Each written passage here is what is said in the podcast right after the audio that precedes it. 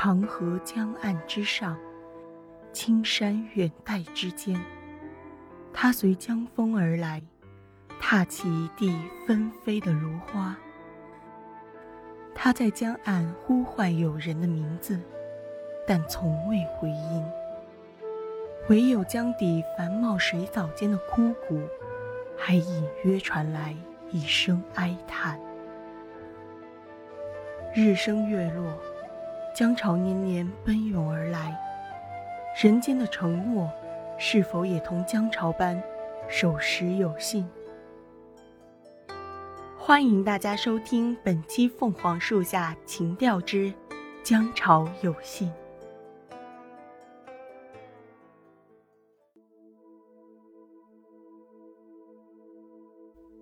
每年的八月十八，我都会在这里等他。我独身一人来到钱塘江边时，江面还是一片宁静。然而顷刻之间，便有惊雷骤起。继而江浪翻涌，白潮冲天，声如万马齐鸣，百鬼哀嚎，势如剑击北斗，山岳崩颓。于是我知道，是他来了。这是我在这里看过的第四百八十一次江潮。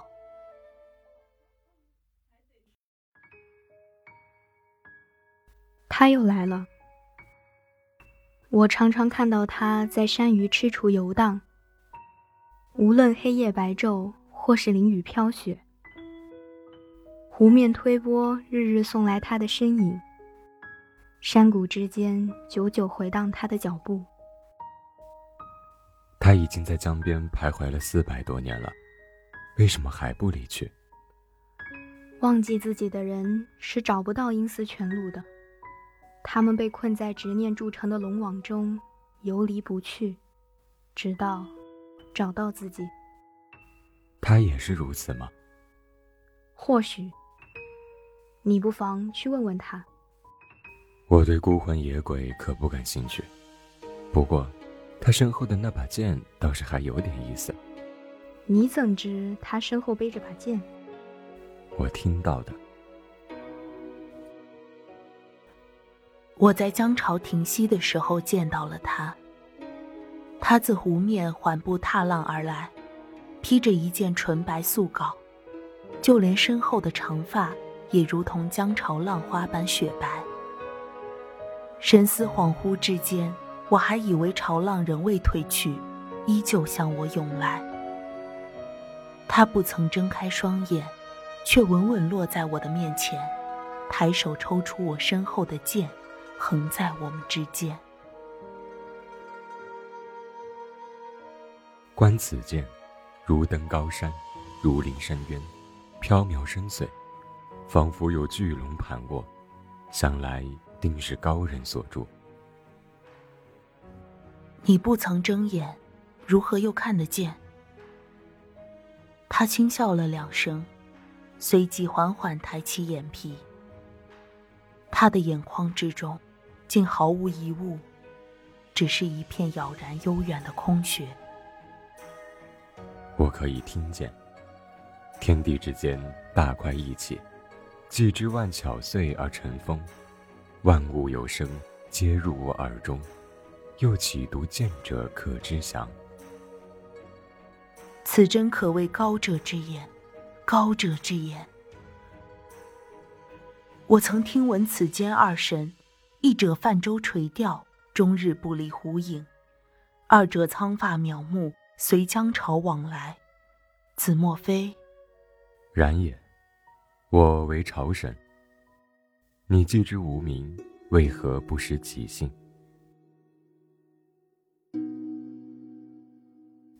他沉默良久，我几乎抓不住他的声息，唯有江间山林的风声在我耳中游荡。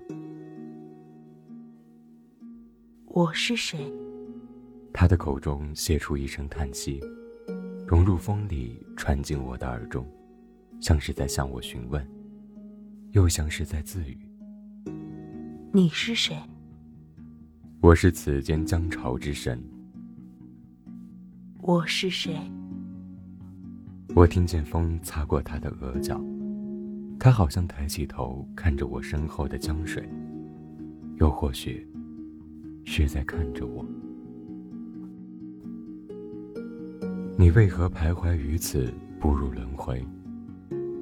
我在等一位友人。何人？此物之主。他从我的手中接过那把剑。此剑名为龙渊。我知道。很多年前，我在江底听见过他。白日的江面，总弥漫着熙熙攘攘的声息。岸边时而响起连绵起伏的哭嚎，人们向水面投掷着什么，惊得江鱼尾翼胡乱拍打，激起水花。空中的雁群不知为何不肯离去，久久盘旋鸣叫。太吵了，所以我整个白天都躲在江底。唯有夜晚，所有的生机都追随着残光映入远山之下。在这样一个夜晚，连风都只是轻轻柔柔漂浮着。只是，暗流漩涡缓缓转动，水草悠悠飘舞，悄然深入漩涡中，将它紧紧缠绕，拖入我身旁的泥土之中。它太吵了，它日日在我身旁哭泣哀叫，鸣声爬上每一根水草，覆满每一颗沙粒。渗入我的耳中，在我的脑海里扎根，继而疯狂生长，不分白昼与黑夜。我在岸边捡到了它，江潮翻涌，将它送到我的手中。流水冲洗它的剑身，将它所沾染的江沙水草剥离，如同又一次从淬火池中被托起。相传是楚国名师欧冶子铸造了它。欧冶子走遍了江南每一寸山脉，才找到了这最后的铸剑之地，在伏牛最东段的慈山。他凿开山脉，引导山中寒泉溪水汇入铸剑炉旁呈北斗环列的七个池子中。建成之时，山谷之中紫气氤氲，青光耀眼。隐约间似有龙吟凤鸣，呼啸深渊。后来这把剑辗转流离，落到了我友人手中。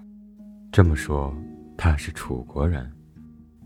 或许是，或许不是。他现在在哪？我在等他。你知道你在这里等了多久吗？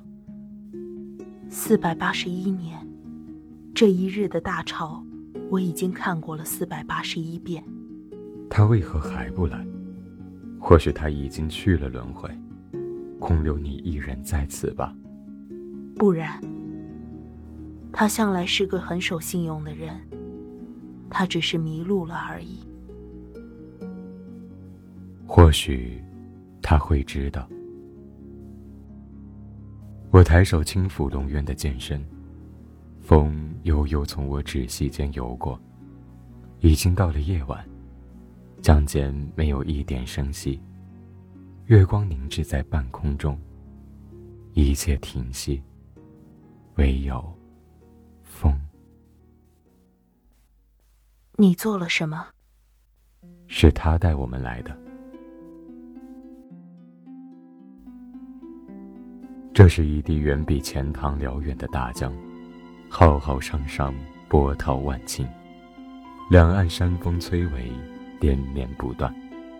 风自峭壁林间飞奔而来，划过茫茫水域，几息间才来到我的身旁。它穿过我，穿过江岸的泸州，泸枝摇摇晃晃，缠绕过往的清风。于是倏忽间，陆续翻飞。飘飘然落于江面。有人来了。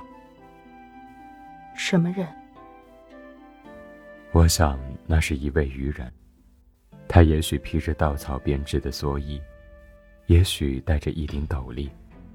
他在江的另一端，撑着一只小舟从下流溯水而上。我听见木船碰撞水面，蓝桨划破江浪。他开始哼唱着一支歌谣，他唱着：“日月昭昭乎，清已迟；鱼子期乎，卢之矣。”渔人的船似乎靠向了芦荡，芦苇间隐约似有水鸟飞动。于是，他又歌道：“日已西兮。”与心忧悲，月已迟兮，何不渡为？卢中人登上了他的船只，他们要过来了。卢中人又是谁？我不知道，我只听到惨烈微风遮掩天地日月，那人顺风而行，奔跑在田间旷野。他的身后有滚滚尘土，辘辘车声，羽箭飞驰，擦过半空，继而炸开细密星火。风来的方向是市草街口，周遭萦绕着抽泣流涕之声，久久不绝。我听到一具年迈的躯体，他的心脏不再鲜活跳动，血液。也只是缓缓流淌，骨骼碰撞挤压，像是在开关一扇陈旧的木门。他的脖颈竖着枷锁，链条垂落，在地面蜿蜒拖行。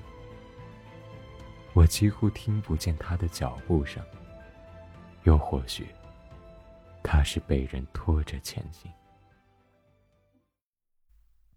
那不妨来猜测一下，顺着风来时的方向一路回溯，在大江的另一端是楚地。沿着山路前行，山谷之中雾气弥漫，芳草兰心，漫山遍野，迷望皆是。登上最险峻高耸的山峰，远远云天之下，隐约可见大泽水汽蒸腾，凤阁龙楼。倒映在水镜中，与青天云气含混一体。那是楚地最繁华的城池，郢都。他来自那里？不，他在郢城之外。郢城之中，有他的父亲。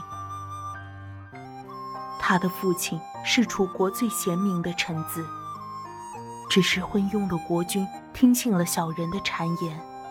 于是，他的父亲被召入都城，押上市草刑场。远风裹挟着他最后一声咒骂，回荡在空旷原野。然而，这一切是他所无法得见的。他被兄长推上逃亡的征程，楚王的士兵正在满城搜索他的身影，于是他一刻也不敢停留。他穿过林间泽地，踏过荆棘丛林，走过荒城残舍。身上的素衣早已破败不堪，他的腹中只有野草浆果。他遇见过好心的浣衣妇人，施舍他些许热粥，也遇见过山间猛兽迷路至饥。现在，他来到了这里，茫茫大江阻挡他的去路，不过幸好。他登上了渔人的船只，船靠岸了。我本想去听他们交谈，然而江间骤然升起狂风，搅动江浪翻涌，掩盖岸边的声息，我有些听不分明。他走了吗？是的，他拜别了渔人，往东方去了。我们也走吧。江风太盛，看来最近江面上都不会有船只出现了。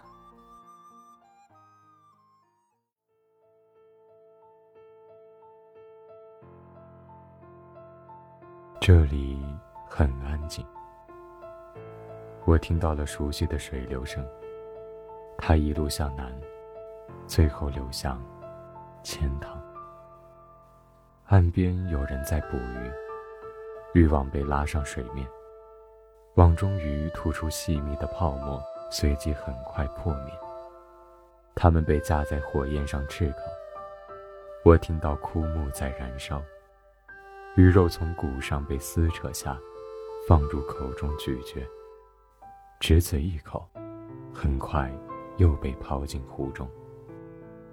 湖面随即响起一声又一声落水声响，继而欲望又被拉起。他到底是渔夫还是袍人？都不是。他撒网的动作并不熟练，湖鱼在火上被炙烤的漆黑。许久没有落水声了。看来这一次他很满意。他拿出了什么？一把很小的剑，放进了鱼腹中。他在笑。这是吴国公子的刺客，他要为他的国君献上一道美味的赤鱼。当他来到国君的近前，那把剑将被抽出。他会成功吗？或许。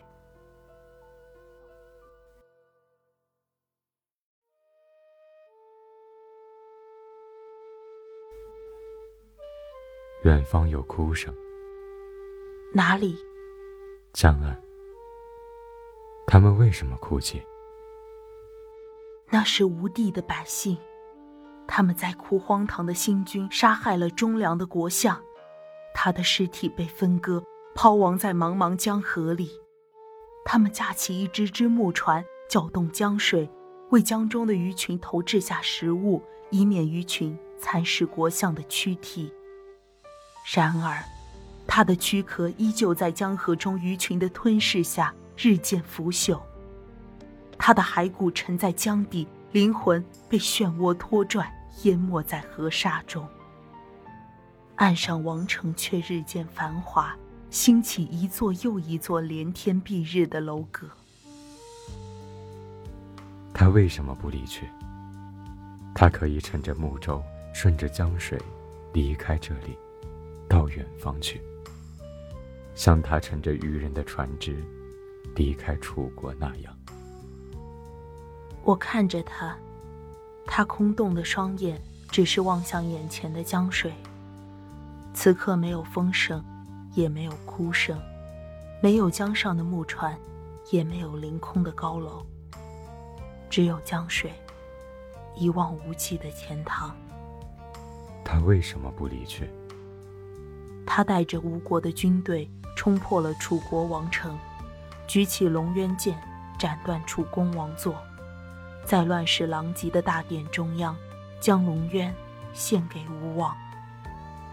他和吴王约定，他会尽心辅佐新君，护佑吴地百姓，为吴国带来祥和与繁荣。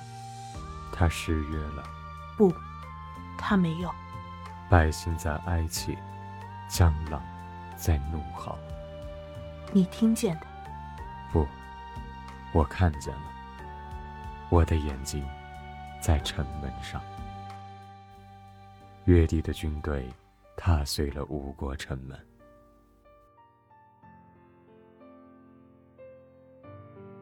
本期《凤凰树下情调之江潮有信》到这里就全部结束了。播音。